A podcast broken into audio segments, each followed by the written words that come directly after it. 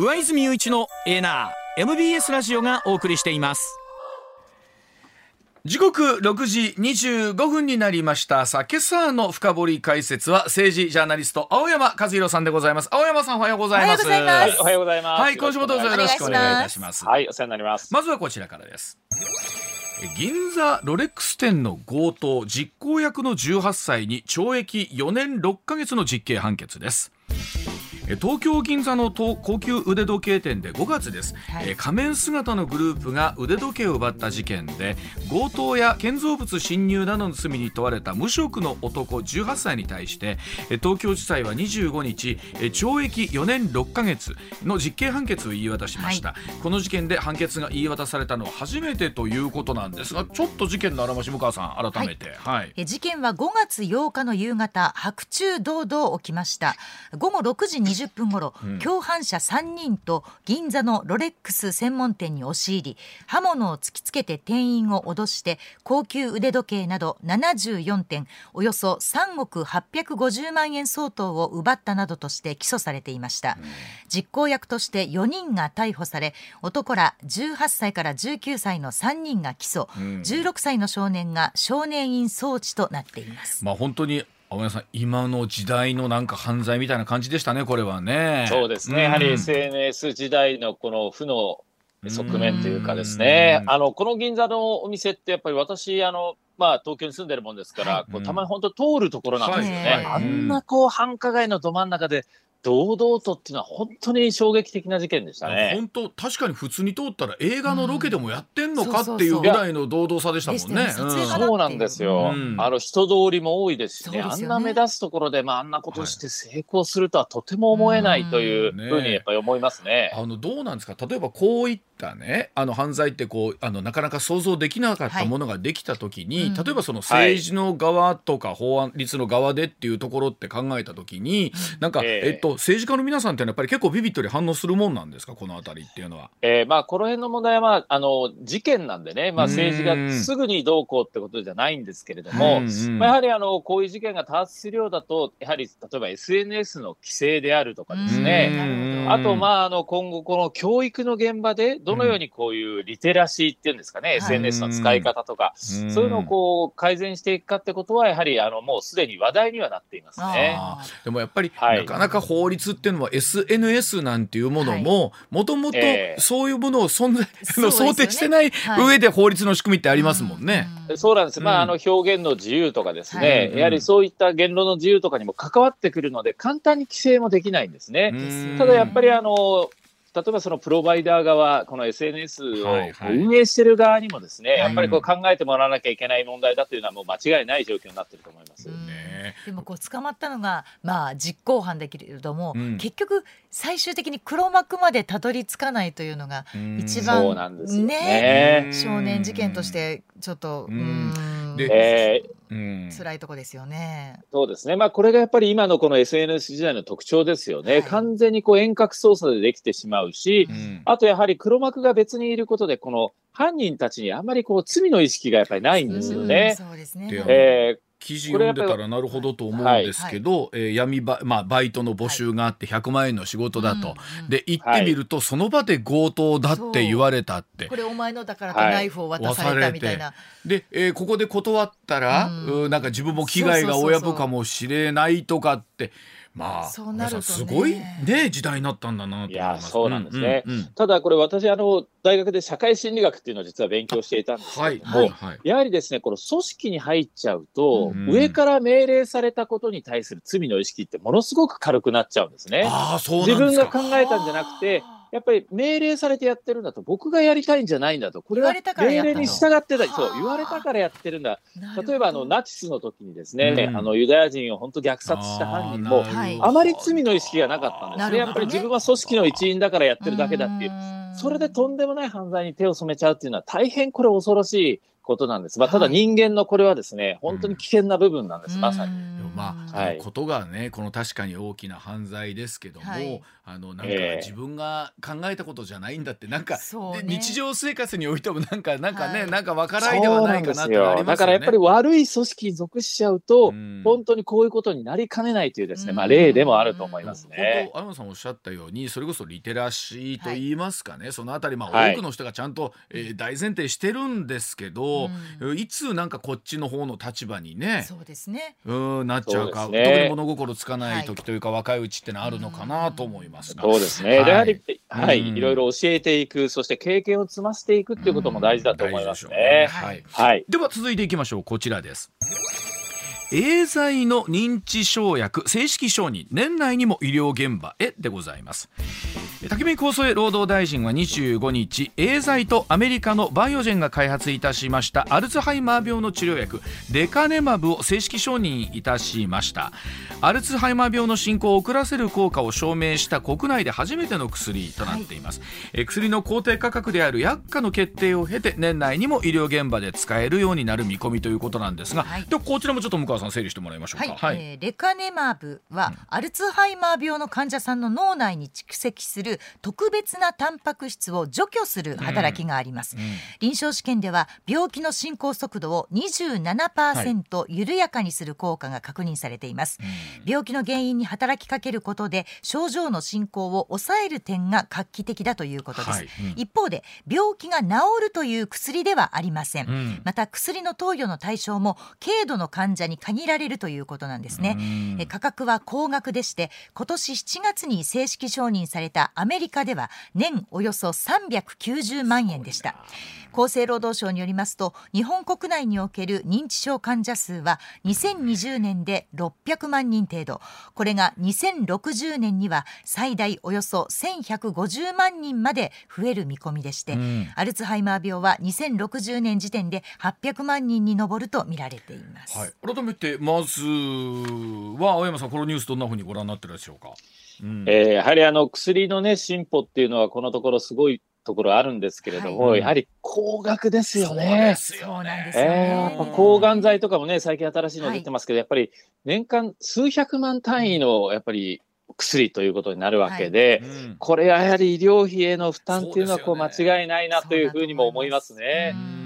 とはいえやはりこれ、えー、っと承認したというところで考えていくとですね、はい、やはりその今数字にもありましたけれども、うん、いわゆるこのアルツハイマー病というところにかけてらっしゃる方2060年で800万になるというこの辺りというのはね、はい、そうですね。やはりこういうアルツハイマー病がに発症しますとやはり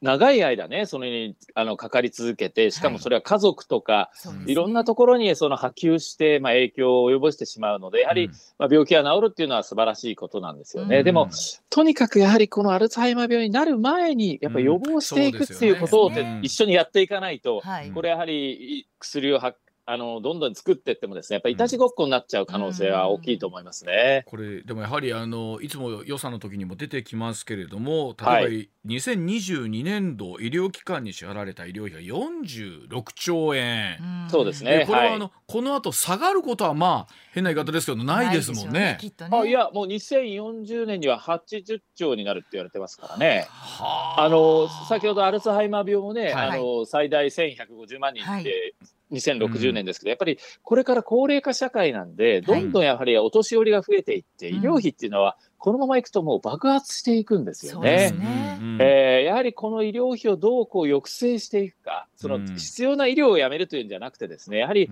予防に力を入れるとか、無駄な医療とか無駄な薬を出さない、やっぱこの仕組みをどうしても考えていく必要あると思います。でなかなかそのあたりをやっていこうとしてもですね現実問題として具体的にじゃあ、えー、どんな政策が出していけるのかっていうところだと思うんですけども。そうですね、やはりまあまず予防はですね、今まず診療報酬の対象になってないんですね。うん、やはり日本の医療っていうのは、あの例えば血糖値が高いですねってなったら、うん、あ経過観察でって言って、はい、ある意味放置されるわけです。まあ、あの気をつけてくださいとは言われますけれども、はい、で、病気になったら治しますっていうのが医療なんですよ。そうですね。やはりその予防するってところにですね、もっとやっぱ国が力を入れてですね、やはりそういう健康な人を増やす、例えばそのあの糖尿病でもそうですし、こうしたあのアルツハイマーもですね、やっぱり生活習慣病を改善することで、だいぶ発症を抑えられますので、まあ、そうしたところに本格的にですね、国が力を入れていくし、そういう予防に力を入れた人に対しては、例えば医療費を少し軽減するとかですね、えそういう仕組みをやっぱり入れていかないと、今はそういう仕組みがないので、どんどん医療費が増えちゃうという状況なんですね。あの言ってもやっぱり健康になりましょうっていうのは、あの結局本人どう頑張るかみたいなところで、そうなんです。えー、今、啓発活動はもちろんしてるんですけど、はいはい、やっぱりお医者さんにその責任がないっていうところがですね、やっぱりちょっとこう病気になってから、つまりあの崖の上で落ちそうになってる人はずっと見てて、落ちてきたら助けますよっていうような医療なんですね。うん、すね。やっぱ崖から落ちないようにするってところにもですね、うん、やはりそのお医者さんがこう力を入れていく形にしていかないと、あのなかなか日本人全体の健康にはつながっていかないと思います。うん、それこうお医者さんではなくて、その一歩手前の段階では、えー、違うまあ例えば民間で、うん、えーはい、システムを作って、病気にならないための何かを作るってこともできなくはないですよね。それもそうですね。まあ、健康診断をね、進めていくっていうのがまず一つですし、やっぱり社会全体で、例えば会社という組織があれば、そこであの健康を増進していく、そしてその健康のポイントが上がるとですね、例えばその会社の健康保険組合に何かこう利益があるようにですね、やっぱり仕組みを入れていくっていうのが大事だと思います。やっぱり今健康な人もそうじゃない人もですね、同じ社会保険料を払わなきゃいけないですね。そうなんです。例えば、まあ、あの透析患者の方大変だと思うんですけれども、うん、600万ぐらい透析にかかっちゃうともうお金がかかっちゃう。うん、だけどやっぱりその糖尿病になる前にあの、うん、頑張った人に対して何かやっぱりこうプラスになるようなことも、インセンティブを与えることも考える必要あると思います、ね、まあ、もちろんいつね人間誰しもねその病気をする側になる可能性っては、はい、ね、含んでるわけなんですけれども。避けられないこともありますから。ね。はい、なるほどわかりました。はい。では続いてこちらでございます。さあ岸田新内閣にいる2人のプリンス優子とあゆ子は一体どんな方なんでしょうか？え岸田新内閣そして自民党役員人事の目玉の一つが女性の抜擢というところだったんですが、はい、その中で注目されているのが小渕恵三元総理大臣の次女小渕優子選対委員長。そして加藤の乱で有名となりました、えー、自民党の元幹事長加藤浩一氏の娘加藤鮎子子ども政策担当大臣。2人のプリンセスの起用から自民党のパワーバランスというのを見ていきたいと思うんですが、はい、さあまずは青山さん13日のことでしたけれども、えーはい、改造内閣そして党役員人事自民党どんなふうにご覧になったんですか大山さんは？えーまあ、今回の内閣改造はですねものすごいこう内向きの内閣改造だったんですよね。うん、やっぱりあえー、うん、あの岸田総理大臣がですね自分がやはりこの総裁自民党の総理総裁で居続けるためにどのような体制を組んだらいいかということでまず作り始めちゃったので、やっぱり大きな目玉とかですね、うん、あこの政策を進めたいからこの人をここに使ったんだなみたいなものが見えない、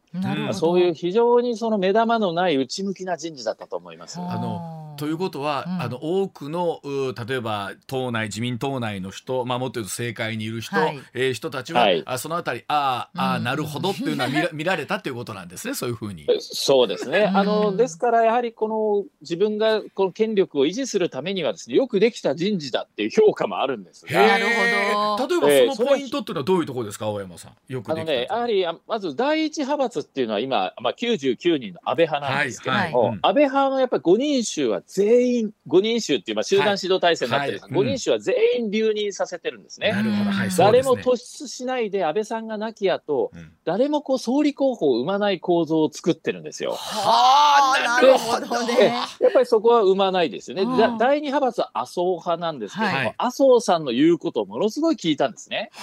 今回。例えば、あの、今回、茂木幹事長を留任させたので、麻生さんの言うことを聞いたりですね。まあ、この麻生派を、麻生さんが、もう岸田頑張ってるねって言わせると、第二派閥も抑えられて、第三派閥が、え茂木派なんですけれども、うんうん、茂木さんは幹事長に留任したい、でも留任するんだったら、お前、総理支えるよねってことをですね、うん、陰に陽にこう、ある意味、踏み絵を踏ませて、はい、抑え込みながら、まあ、留任させたと、うん、まあ、つまり第一派閥、第二派閥、第三派閥、そして第四派閥は岸田派ですから、うんうん、まあ、そこまでをがっちり抑えて、誰も自分に歯向かってこないよなっていう体制を作ったということなんです。でもあのなんか聞いたところでは岸田派の中では、うち一応総裁派閥なのになんでこんな割り食うんだっていう話もあるやなしやというような話もあるそうなんです。やっぱりね岸田派がガタガタだっていうのはやっぱ岸田さん実は思ってるんです。ね、あんまり人数も増えてないし、はい、なのでやっぱりナンバー2である外務大臣だった林さんを今回派閥に戻したんですね。はい、あのね、はい、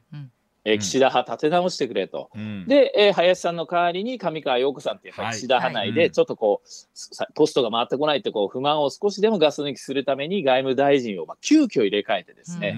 あのまあ岸田派もちゃんと抑えようっていうことも考えたということなんです。あの林さんはやはり次の総裁候補ではあるんですか？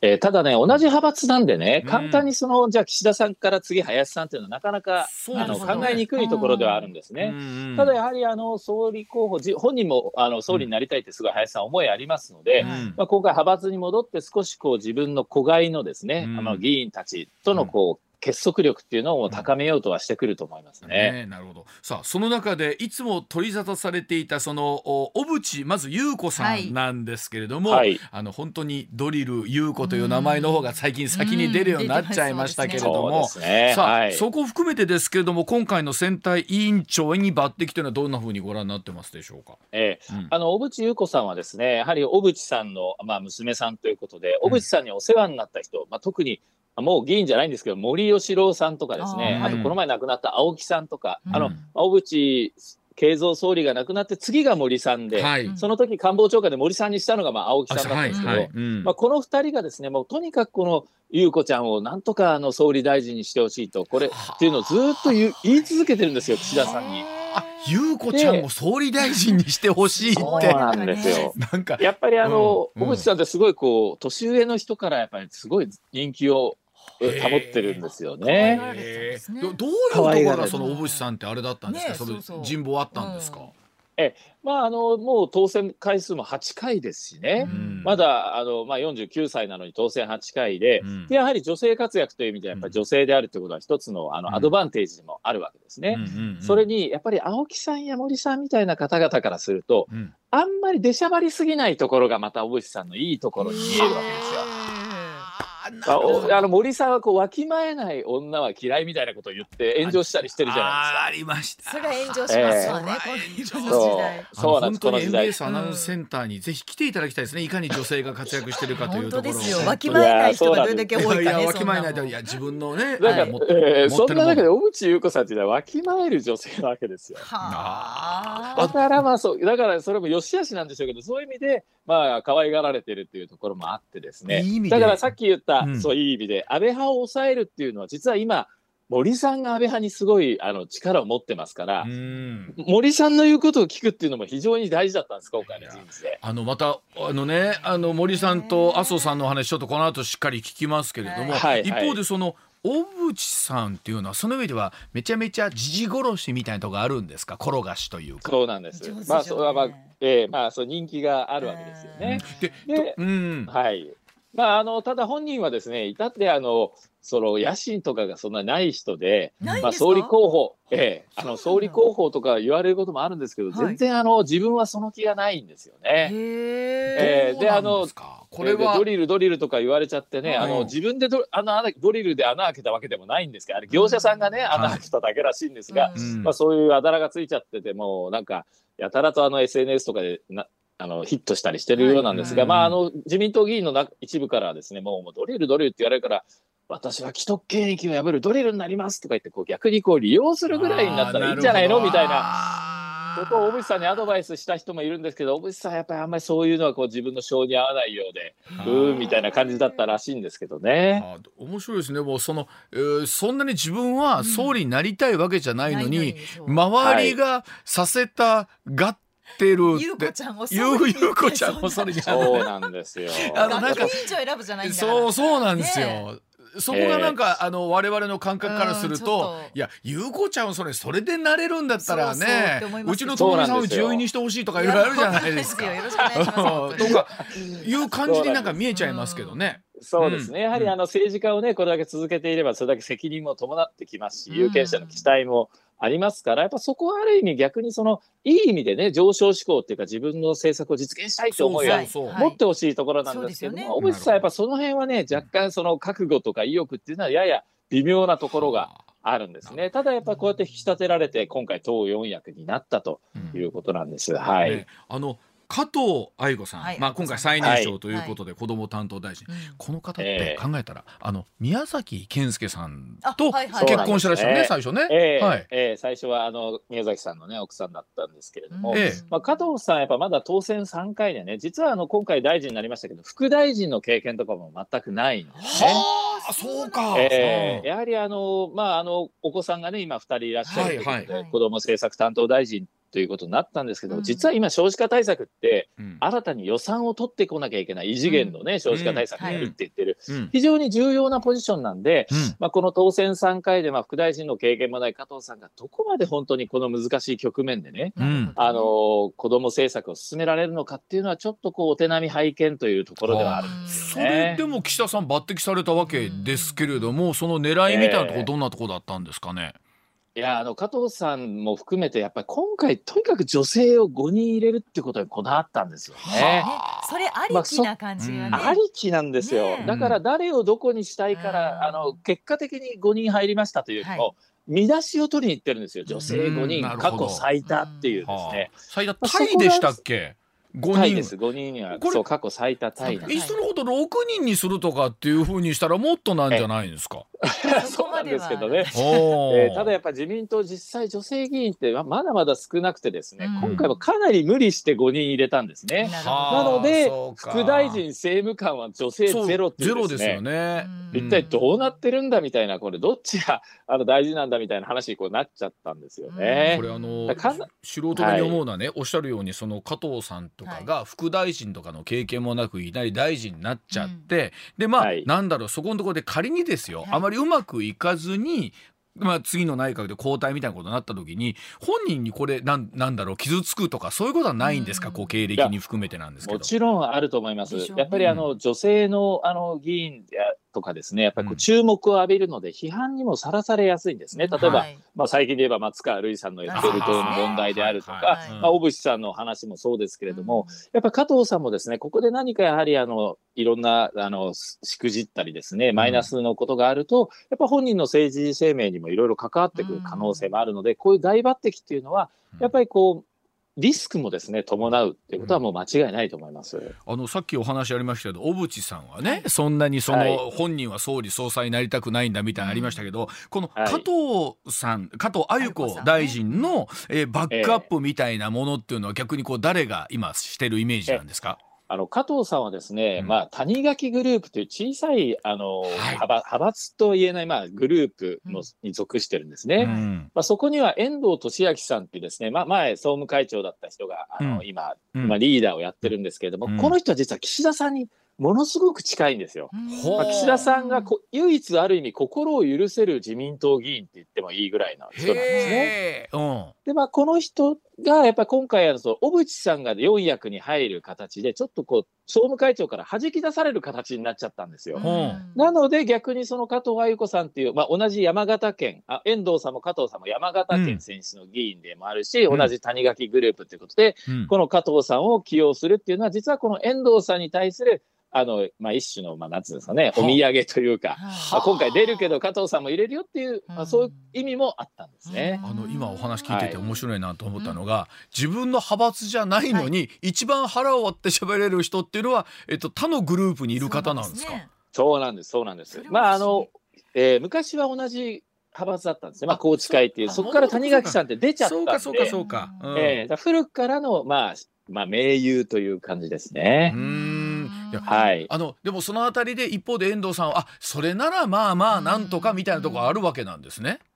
そうですね。それとあと遠藤さんはやっぱり小渕さんをですね、なんとか入れてほしいって、その森さんと一緒になって言ってた一人でもあるんですね。はえー、あの早稲田大学のつながりみたいなのがあってですね。はあこれ小渕さんも森さんも青木さんも遠藤さんもみんなそうなんです。よ。確かに、うんうんえーでそこにこう実は早稲田大学の岸田さんも加わってなるほど。とにかく優子ちゃんをなんとかみたいな会が何度もこれまであってこちゃんもうなんか今う。ちのラジオを聞いていただいた方はもうはい優子ちゃん。にしかもう見えないですよね。いや本当そうです。49歳でありながそうら。なんです。でそうなんも青山さん、今日の話だとその岸田さんのねその内閣改造自体も内向きである、うん。ね、はい。ほんでまあ優子ちゃんを総理大臣にみたいな話もある。で、はい。加藤愛子さんは愛子さんでこれまたねこれ失敗したら後々大変みたいなことを聞いた、はい。あこう政治を志すうん。若者ってうん。ちょっとがっかりする話じゃありません？あのね今回の内閣改造はかなりそういう意味でがっかりな人事なんですよ。ねやっぱり国をこうしたいとか理想とかですね、はいそうそう。そこにはこの人が最適だとか、ですよね。そういうものじゃないんですよね。やっぱり支持率上がるわけないと僕は思いますよ、うん。これで。ど。どうなんですか、青山さんその長い政治経験の中でね記者経験の中でどっちの割合多いんですか、そのよしこれでなんかすごいメッセージが見えるぞっていう内閣といやいやええ。めちゃめちゃ内向きやんっていうのってどうなんですか、まあ、あの、ある程度ね、内向きな要素っていうのは、これやっぱり組織でやってるわけですから、はい。あるんですけれども、うんうん。それでもね、やっぱり、例えば、今回は一億総活躍担当大臣を作るぞとあかあ、なるほど。地方創生担当大臣作るぞとか、何かこう目玉ってやはり考えるものなんですよね。あのそれはやっぱり両両立させていくっていうのが普通なんですけども、今回、岸田さんはその女性5人っていう見出しは取りに行ったんですけれども、うんうん。やはりちょっと内向きの度合いがあまりにも強いなと。はあなるほどそうだそういう意味ではかなりひどい部類に入るかなと私は思います。はい。じゃあちょっとお知らせ挟んでなんですけど先ほど話題に出ました例えば森さん麻生さん、なぜ今だこんな力があるのかというところ、えーお知らせの後伺ってまいります。上泉雄一のエーナー MBS ラジオがお送りしています。さあ今朝の深掘り解説政治ジャーナリスト青山和弘さんにお話を伺ってますが続いて青山さんにはこちら伺います。さあ麻生さんと森さんはどうしてそんなに力を持ってらっしゃるんでしょうか？さあ今回岸田新内閣の組閣にですね大きなメッセージを残したと言われております麻生副総裁と森元総理なんですけれども、まあ、麻生さんは引退間近と言われておりまして現在83歳。そして引退した森さん86歳。どうしてこれほど力を持っているのかというところなんですけれどもさあ先ほどもお話を伺いましたがやはり麻生さんの影響力というのは非常に今の自民党内あるんですね。ありますねうん。やはりあの先ほどもちょっと言ったように第二派閥が麻生派で、うんまあ、そのトップであるっていうことが一つなんですが、うんやはりあの岸田さんの周辺に聞くとですね岸田さんが総理になれたのは麻生さんのおかげだっていう思いが強いんですね。やはりあの麻生派には実は河野太郎さんもいるんですよ。はいそうですよね。で、うんそんな麻生さんがこの前河野さんを支持しないで岸田でいいじゃないかっつって、うん岸田さんを支持したんです。で麻生派割れたわけですね。はあこれがやっぱりあのあの岸田さんが総理になった決定打だったので、はやはりこの麻生さんにあの足を向けられないというところが間違いなくあります。そそれ聞きたかったんですけど麻生さんと河野さんの関係ってのはどうなんですか？えこれはね、ある意味師弟関係なんですね。まあ、うん河野さんもあの本当いい先輩だって言ってるんですけれども、うんただ麻生さんはね、河野さんはまだ早いって思いが強いんですよ。まだ早いんですか？早いと。だから、あの、岸田がちゃん、岸田さんがちゃんとやった後でいいと。だから、お前はまず仲間をちゃんと作れとかですね。はあ今、そういう注文をいっぱい出してるんですね。あと、党の役職を河野さんやったことないんで、もっと自民党のことをよく知れと。はあやっぱりええ党のある程度役員をしっかりないややらないと、そうなんでです。うんで、河野さんも割と党を軽んじるような発言を前回の総裁選の時もして、品種語りもしたんで、あやはりそういう思いが麻生さん強くて、まあ、ちょっとでもそれはやっぱりあの、あまりにもこう上がこう下に対してこうまだ早いまだ早いっていうのってこうよくあるパターンじゃないですか。ありありありますね。この社会ではですね。うん。だからちょっと河野さんもうーんって思ってるところもあるんですけれども、ど。やっぱ麻生さんがそう言ってくれてるうちが岸田さん安泰なので、なるほど。岸田さんには麻生さんの言うことを聞いて、お前はよくやってるって言われ続けということは今お話ごめんなさい。途中になりましたが麻生さんとしては、はいい、ずれ河野さんはだ、えー総理にしたいんだけど今はまだちょっと早いんでということなんですね今の段階ではね。そうですね、まあそういうスタンスですね、今のところは。ではい。そうそう。で森さんってもうはい。引退もなさってるのに、やっぱりええ。その力っていうのはあるんですか、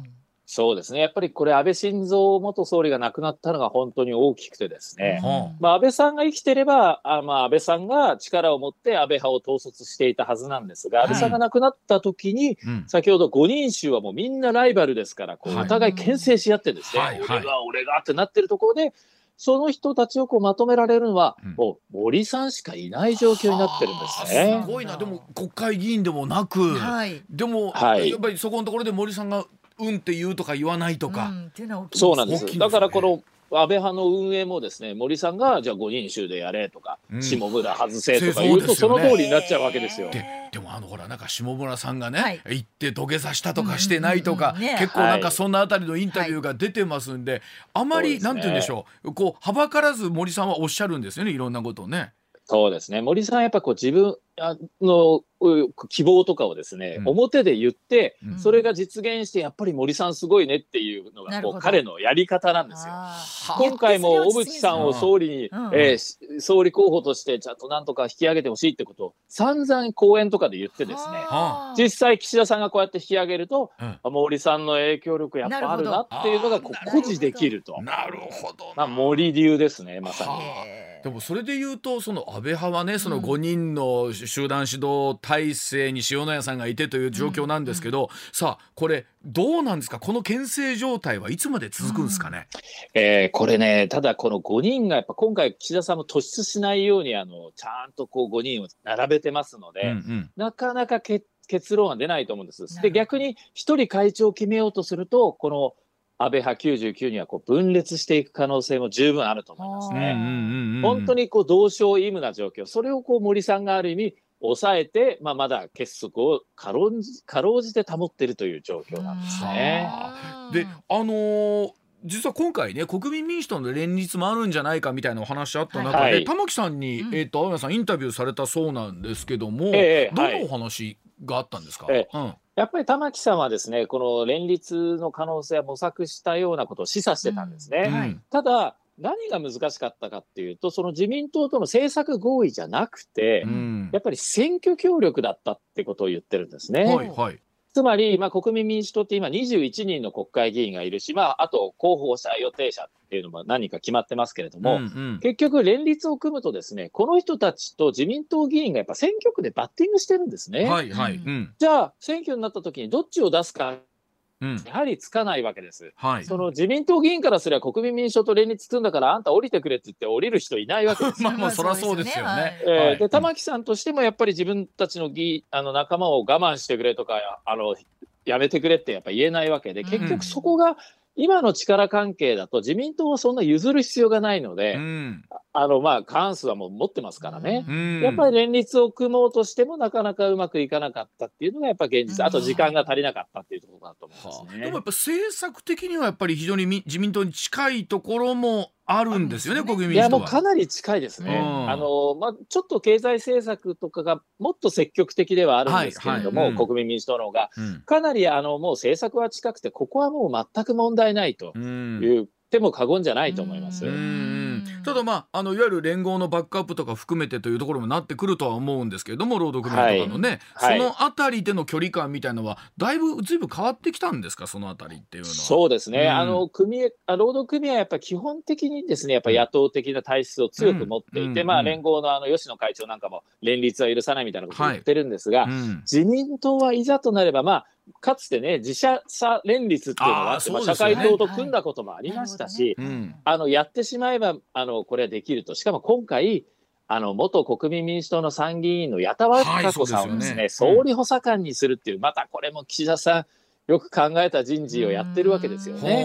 まあこのあたりのメッセージ、うん、どういうふうに捉えややっぱりいついつでも国民民主党とは連立できる、あうん。の組めるんだよと、うん。でそのちゃんと共闘法を官邸の中に置いたということなんですよね。えそうやって思うとやっぱ岸田さんってしたたかなんですか？やっぱり。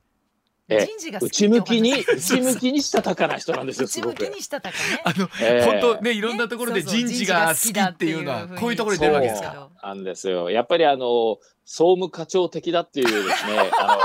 比喩を受けるやっぱこうい。う細かいことまでで考えられるっていうのは優秀な総務課長だなっていう感じなんですよね。今回ねそれこそあのじゃあ今回の経済対策でまだその出すタイミングを考えてらっしゃるのが、うん、えー、選挙のスケジュールがどうなるんだみたいなあるんですけど、青山さんの読みではどんな感じですか、ええあのこの支持率ではなかなか選挙は打てないと思います。うんうん、あの負ける選挙やってもしょうがないので、ね、ただ岸田さんは今回総裁選で勝てるような人事をしたんだけど、もしかして最後追い込まれたら嫌だなって思いはやっぱどっかで持ってるんですよ。だから選挙をやれるんならやりたいっていうこう思いをですね、うん、やっぱ隅にずっとこう抱いていて、うん、まあ、それを捨てきれないから今回のこの経済対策をどこで出すかとかですね、うんうん、まあ、規模をどれぐらいにしてまた支持率上げようかなみたいなことを考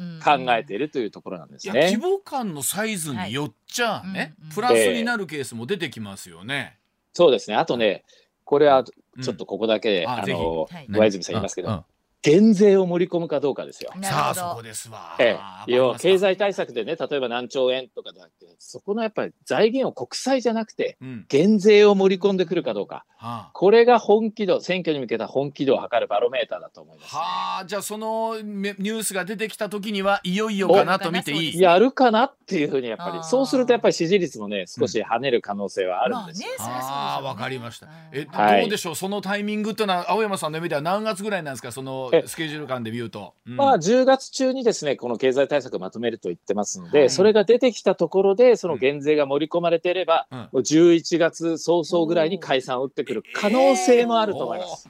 早ければね。なるほどね。そのあたり、はい、わかりました。いや、非常に今日も濃い話をありがとうございました。また引き続き、青山さんよろしくお願いします。ありがとうございました。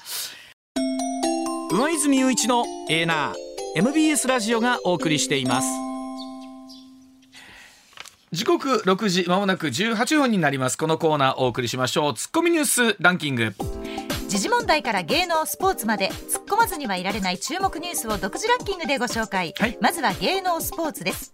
バレーボールの男子日本代表は25日パリオリンピック予選兼ワールドカップに向けた強化試合のカナダ戦と、うん、アジア大会準決勝中国戦を分かれた2チームが同時に戦うという珍しい事態が発生しました、はい、先に始まったカナダ戦は A 代表にあたるメンバーが戦い3対1で快勝。数十分遅れで始まったアジア大会準決勝中国戦は、うん、地元の声援を受けた中国に屈し、うん、ストレート負けで涙を飲みました。これあのアジア大会がコロナの影響で1年延びたっていうところからこういう事態があると、あ非常に珍しいケースですけれどもね、ね、初めて聞きましたねこんなね。はい、はい、続きまして北川景子さんが25日所属事務所の公式サイトを通じて第2子妊娠を報告しました、はい、北川さんはサイトでこの度新しい命を授かりましたことをご報告いたします。新たな家族が増える喜びとともに無事に生まれてくることを願う日々ですと伝えた一方夫の DAIGO さんもブログを通じてまずは無事に生まれるまで料理をしたりできることをやりながら家族を支えていきたいと思いますとのメッセージを寄せました他局のお話ですが「どうする家康」に北川景子さん出てらして、はい、お市の方と、はい、そしてチャチャというお母さんと娘を演じると、ね、またこのね、うん、それがすごいんだわさ、うん、すごいんだわさ、はい、っていうかすごい女優さんやな。すごいです。大悟さんすごいな。ねえ。などうする？どうする？どうどう？する？北川 いや本当におめでとうございます。おめでとうござい。はい、え続きまして MBS ラジオは25日定例の改編会見で50年続く朝の生放送番組、うん、ありがとう浜村淳ですを来年3月末で終了すると発表しました。はい、土曜の同時間帯に放送されているありがとう浜村淳です土曜日ですは継続されます。ね昨日あの会見あったようなんですけど、はい、本当に浜村さんもえっ、ー、と我々が、えー、ちょうどスタジオ入るもうちょっと前ぐらいかな。そうですね。からもうずっとねスタンバイしておられて、この後8時の生放送に備えてらっしゃるということ、本当にお疲れ様でございます。また土曜日は継続されるということでございますね。引き続きお楽しみください。はい、ではニュースいきましょうか。では第5位です。ニュース配信サイトヤフーニュースを運営する IT 大手ヤフーは25日記事の配信を受けるメディアとの契約内容の見直しを検討すると明らかにしました、うん、公正取引委員会が21日ニュース配信事業でヤフーがメディアに対し、うん、優越的地位にある可能性があると指摘したことを受けた措置となります。本当あのなんていうんですか今ネットでね、はい、ニュースを読みになる、という方も非常に多くてでもその配信元はもともと新聞記事だったり、テレビ局だったり、まあそこの価格がどうあるのが適正なのか、でもやっぱりヤフーのトップに乗りたいっていうね、はいはい、あのそういったところも含めてそれだけ大きいというのがあるんですが、さあ適正な価格はどこなのかというところだと思います。はい、では続いて第4位です。全国各地で学校の給食や寮などの食事が提供されなくなった問題で食事を提供していた広島市のホーユーが広島地方裁判所から破産手続きの開始決定を受けたことが分かりました食材の値上がりや人件費の増加が原因で負債総額はおよそ16億8000万円だということです。今回のニュースで思ったのはやはり突然ということになってくると、はい、特にやっぱり学校だったり寮だったりというところの給食が途端に止まってしまうということですから、まあ、この業種としてのね、大変さというのがあるんでしょうけれどもね。はい、続いて第3位です。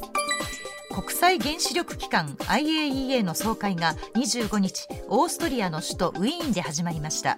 国際原子力機関の年次総会で中国が福島第一原発の処理水を核汚染水と呼んで日本を強く非難したのに対し高市早苗科学技術担当大臣が安全性を強調して反論しました。最後の一滴まで安全性を確保するというところをね、はい、そのデータと合わせて示していきたいというところだと思います、はい、はい、では続いて第2位です岸田総理大臣は25日年収が一定額を超えるとパート労働者らの手取りが減る年収の壁問題について、対策パッケージを週内に決定すると明らかにしました、うん、まずは106万円の壁を乗り越えるための支援策を強力に講じていくと強調し労働者1人当たり最大50万円を支給する助成金制度を創設すると説明しました、まあ、特にラジオ昨日ね特にまああの働く女性の皆さんのはい、このもさあそこすごい計算したのが入ってるそうです。働いてる方本当に多いと。あえてねだって働かないようにするということをしてるわけですから、まあ、いろんな制度がですね一般的にお父さんが働いて、はい、お母さんがパートあの、はい、専業主婦でっていうところが、えー、をモデルに計算しているところがありますので、ね、まあ、このあたり本当時代に合わせてどう変えていくかですよね。はい、うん、では第1位です。